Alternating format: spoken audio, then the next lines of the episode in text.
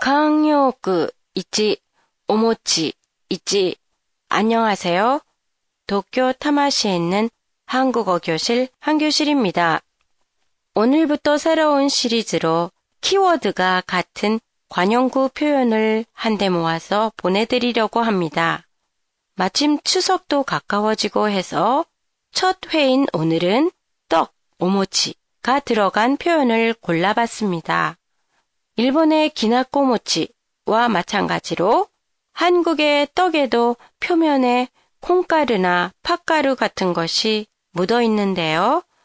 기나꼬와 같이 떡 표면에 묻어 있는 걸 떡고물이라고 해요. 기나꼬 모치를 만질 때마다 기나꼬가 쉽게 떨어지죠. 이처럼 쉽게 떨어지는 게 떡고물인데요. 이를 비유해서 관용구에서는 떡고물이 노력 없이 얻는 돈이나 이익이라는 의미로 쓰여요. 예를 들면 떡고물이 떨어지다는 노력이나 고생 없이 덤으로 이익, 금전을 얻다 라는 뜻이에요. 원래 떨어지기 쉬운 떡고물이 떨어진다는 의미니까 아무런 노력을 하지 않아도 쉽게 돈이나 이익을 얻다 라는 뜻이 된 거지요.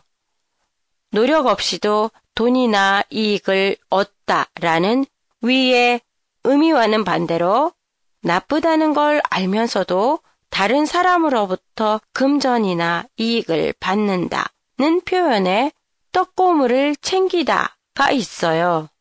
챙기다는 차크후쿠스르의 의미. 그래서 떡고물을 챙기다 는 정당하지 못한 행위를 보고도 못 본 척 돈을 받고 눈을 감아주는 걸 말해요.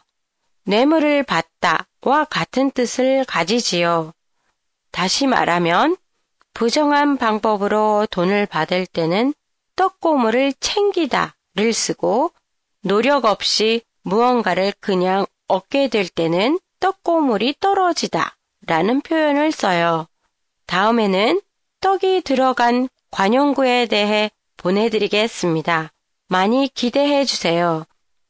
한 교실의 페이스북에 들어가시면 오늘 팟캐스트 본문 설명을 보실 수 있습니다.